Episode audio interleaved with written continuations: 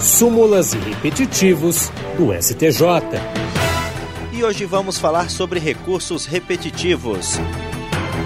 A primeira sessão do Superior Tribunal de Justiça alterou a tese fixada no tema 994 dos recursos repetitivos, que passou a vigorar com a seguinte redação: É constitucional a inclusão do imposto sobre circulação de mercadorias e serviços na base de cálculo da contribuição previdenciária sobre a receita bruta.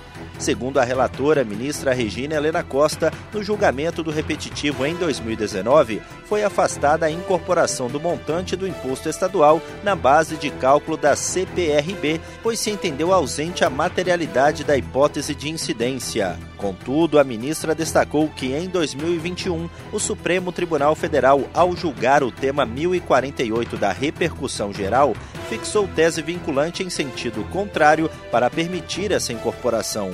Desde então, esse entendimento também passou a ser adotado pelas turmas de direito público do STJ e agora o enunciado foi devidamente ajustado. Do Superior Tribunal de Justiça, Tiago Gomide. Súmulas e repetitivos do STJ.